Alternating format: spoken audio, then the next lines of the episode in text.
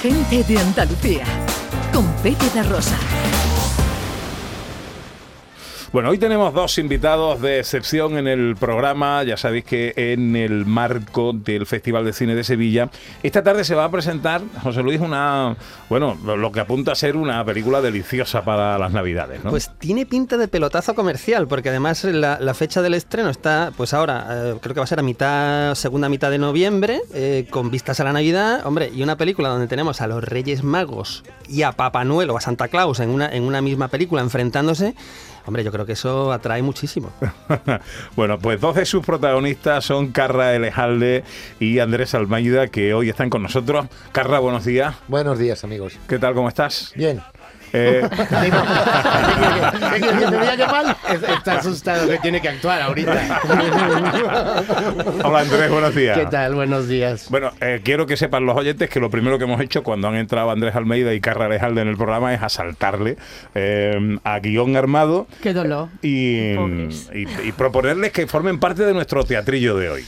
Pues sí, la verdad es que es un lujo, ¿eh? A ver si no se nos arrepienten de aquí a tres minutos que vamos a empezar. Esperamos hacerlo bien, aunque sea. No, sé si- No le Pero- queríamos dar tiempo a pensar, como piensen mucho. Pero es un lujazo, es un lujazo. En, en este capítulo de escenas de Andalucía hay un, algún elemento real de, de Andalucía, pero sobre todo hay una historia de ficción que yo creo que es muy lúdica, con crímenes, con humor y tal, y contar con ellos es todo, es todo un placer. Os ha dado tiempo de revisar el guion ya y, Yo preparar de el hecho, a mí me jode no haber traído las gafas, pero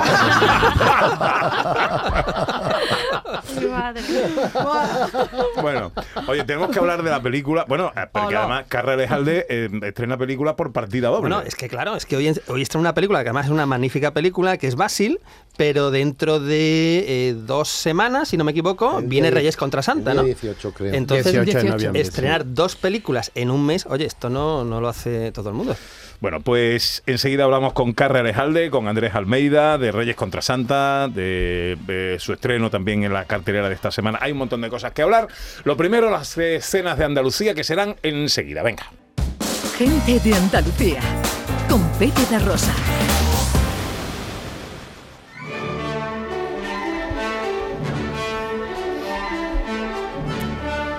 Producciones radioteatrales Gente de Andalucía presenta Escenas de Andalucía. Una recreación radiofónica de los episodios de la historia de Andalucía. Con el cuadro de actores de Gente de Andalucía. Hoy con la participación estelar de Andrés Almeida y Carra Elejalde. Escenas de Andalucía. Hoy, capítulo 90, Asesinato en el vapor.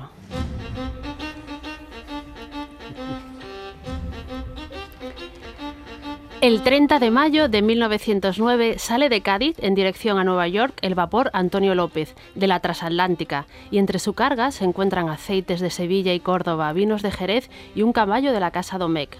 Además de la tripulación, un selecto grupo de pasajeros se embarca en esta aventura a través del Océano Atlántico. Y todo transcurre con normalidad hasta que, en las inmediaciones del puerto de Nueva York, el vapor embarranca. La niebla y el mar revuelto provocan cierta incertidumbre, que con premura el capitán de la embarcación se encarga de disipar. Compañeros de a bordo y pasajeros, les ruego un minuto de atención. Por favor, no tengan temor alguno. La situación está controlada. Aunque el vapor haya embarrancado y el tiempo no sea favorable, todos estamos bien. No ha habido ningún herido y en breve, en breve recibiremos la ayuda necesaria para... Señorita, ¡Lo señorita, han matado! ¡Lo han matado! ¿cómo dice? Que lo han matado. ¿A quién han Lo matado? han matado, han matado a don Tiburcio Vázquez, ¿A quién? un famoso productor y director de teatro. Ya, y dice usted, eh, dice usted que lo han matado. Muertecito. Frío como una piedra. Qué penita más grande. ¿Y, y dónde, dónde está este... este eh, Vázquez, eh, don Tiburcio, productor y director de teatro. ¿Y cómo sabe usted tanto, señorita? Y ya que estamos, ¿cómo se llama? ¿Otra vez quiere que se lo diga? El suyo, señorita. Su nombre de Ah, usted. Me llamo Clarissa Miller y tengo 18 años, pero lo importante es que aquí se ha cometido un crimen. Un crimen. En mi primer viaje como capitán de un vapor. ¿Y, y, y dónde dice que ha aparecido el cuerpo? En la sala de juegos, señor capitán. Bien, pues todo el mundo que permanezca aquí. Todo está controlado. Enseguida llegará ayuda. Vamos a comprobar si esto que dice usted, señorita Clarisa, es cierto. El capitán Mir y la joven Clarissa acuden a la sala de juegos, pero sin que lo sepan, son seguidos por dos figuras que permanecen entre las sombras de la embarcación. Una vez llegan allí, contemplan la figura de un hombre tumbado boca abajo sobre el suelo, con un puñal en el centro de la espalda. Vaya, Vaya, ¿qué? pues que tenía usted razón. Que lo han matado. ¿Qué? ¿Qué? ¿Cómo dicen? ¿Que han matado a mi amigo Tiburcio? ¿Y usted quién es? Si puede saberse. Carlos Rubio, actor de teatro y amigo personal de don Tiburcio Vázquez. Para ser tan joven, usted sabe mucho, señorita. Pe- ¿Pero qué? ¿Quién le ha hecho esto a Tiburcio? Eh, Eso es lo que intentamos averiguar. Usted no intenta nada, señorita. Me ha guiado hasta aquí, pero ahora ya puede regresar a su camarote. En breve resolveremos todo esto con la ayuda que está en camino. No será necesario. Disculpe. Les he observado a todos durante el viaje y creo que tengo respuesta a todas sus preguntas. ¿Quién ha matado a mi amigo? ¿Quién? ¿Quién? A esa también. Clarisa, por favor, ¿quién es este señor? Pues ¿No lo sabe?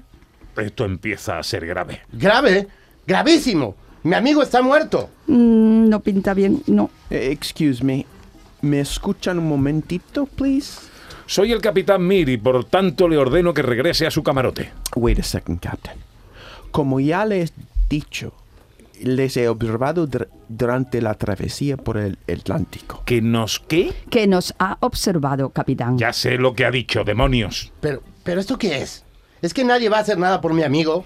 Si me permiten, yo sí puedo hacer algo, pero necesito que me escuchen. Pues hable ya, eh, demonios, hable ya. Me llamo Sir Arthur y soy escritor.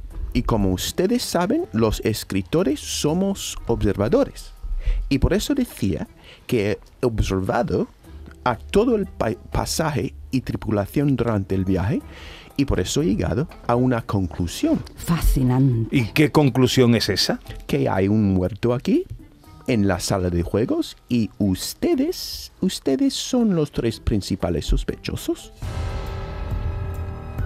Todos se quedan quietos, el capitán Mir, Clarissa y Carlos Rubio, y todos y cada uno de ellos con los ojos fijos en Sir Arthur.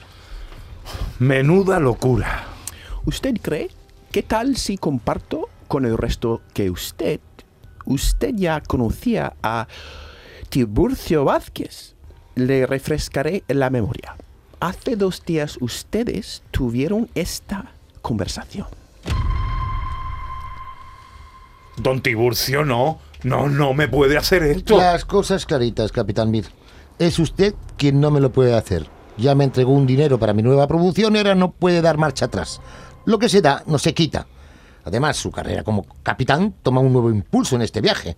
¿Por qué arrepentirse ahora de su pequeña incursión financiera en el mundo del espectáculo?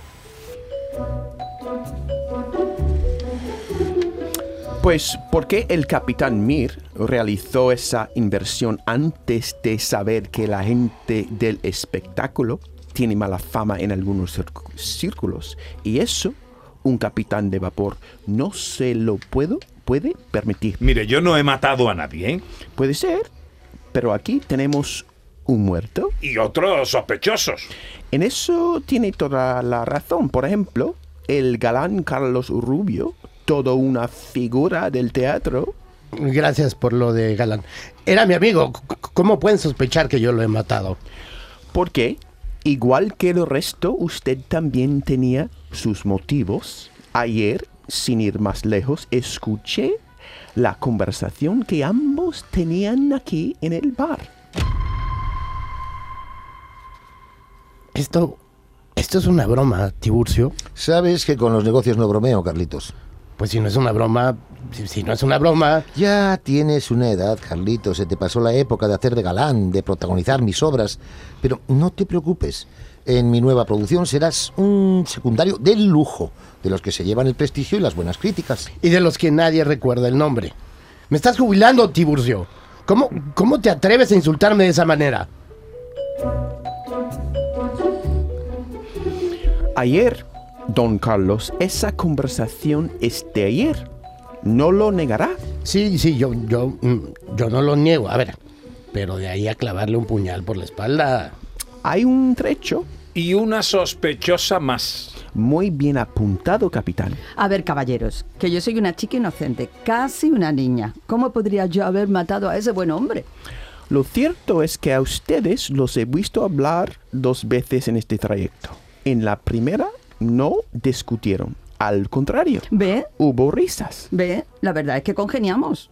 No lo puedo negar. Congeniaron, sí, pero en la segunda ocasión puede ver claramente cómo discutían airadamente. Yo no lo he matado. Le doy mi palabra de honor. Y sin embargo, discutieron. Yo soy inocente. Y yo también lo soy. Y yo soy la más inocente de todas. Y, sin embargo, sin embargo, hay un muerto, don Tiburcio Vázquez. En este momento interrumpimos el capítulo 90 de Escenas de Andalucía que emite Canal Sur Radio. Ahora los radioyentes disponen de 30 segundos para hacer sus apuestas. ¿Quién es el culpable de que yazca en el suelo, con un puñal en la espalda, el productor y director Tiburcio Vázquez? ¿Tal vez el capitán Mir? ¿Quizá la joven Clarisa? ¿O es el actor Carlos Rubio? ¿Ya se han decidido por uno de ellos? Hagan sus apuestas. Y estén ahora muy atentos porque, a continuación, van a escuchar la resolución de asesinato en el vapor. Tres sospechosos, sí, y un solo culpable. Y por lo que he observado, la culpabilidad recae sobre...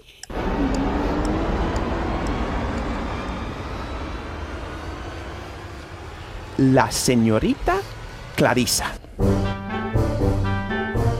Es una broma, ¿no? Yo no he matado a nadie. Por supuesto que no, pero es la culpable de todo esto.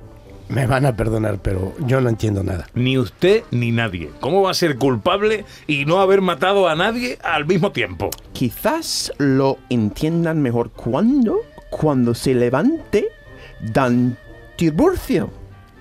Don Tiburcio mueve la mano derecha, quita el puñal de juguete de su espalda y con cierta parsimonia se levanta y mira a las cuatro personas que están frente a él. Enhorabuena, Ser Arthur. ¡Está vivo! Para que vea, capitán, los del teatro, además de mala fama, tardamos en morirnos. Carlitos, espero que no te haya sentado mal. ¿Sigo siendo el protagonista en tu próxima obra? Por supuesto, el gran Carlos Rubio irá en letras grandes en un cartel gigastenco. Eh, eh, un momento, un momento. ¿Y de lo mío qué? ¿Qué hay del dinero que invertí? Lo recuperarás, Mir, lo recuperarás.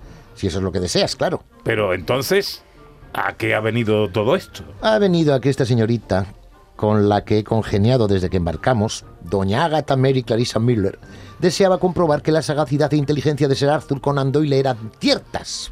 Arthur Conan Doyle, el escritor de Sherlock Holmes. Elemental, querido Carlitos.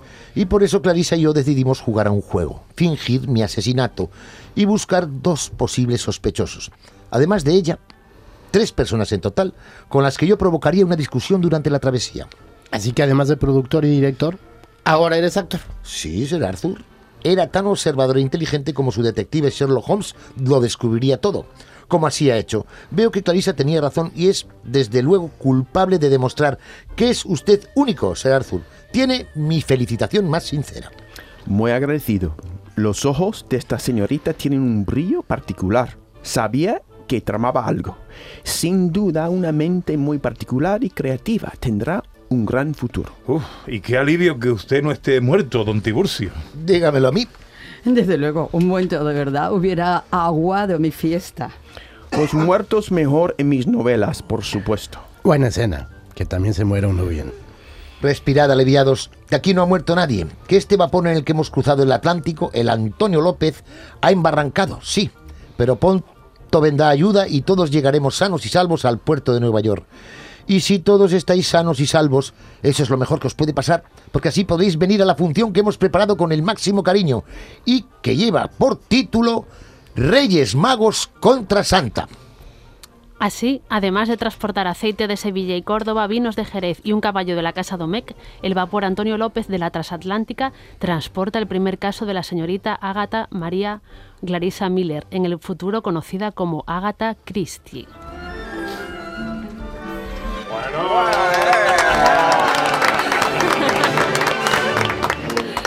¡Wow! Madre mía, madre mía. Bueno, eh, eh, más, ner- más nerviosos que en el set. Hombre, ha sido un asalto ahí a mano Ha sido armada. un asalto a mano Oye, armada. pero qué maravilla, ¿no? Bueno, menos mal que lo hemos resucitado, porque si Sí. va a saltarlo, lo matamos. Pero una, una curiosidad, ¿esto lo hacéis cada día? Sí. Cada Cada sábado. sábado, Cada, Cada sábado. Tenéis Cada- toda cada una sábado. semana por Para delante para, preparar ir preparando un guion. Hmm. Porque hacer esto de un día para otro es un curro, ¿eh? La, Eso, la- sí. la idea es eh, retratar alguna escena de Andalucía, de la historia de Andalucía. En este caso, el. De la historia internacional ha sido hoy, ¿no? Exactamente, hemos ampliado un poco el Hay, hay ciertas libertades, como habéis podido ver, evidentemente. Pero el vapor era real. El vapor, la fecha y todo esto sí era real. Lo, los, eh, lo de Sí. Domecq, los vinos. lo de la- Y el aceite. Estreno del espectáculo de la Eh, película eh, también. Hombre, claro, claro, claro, por supuesto. Gente de Andalucía. Con Pepe da Rosa.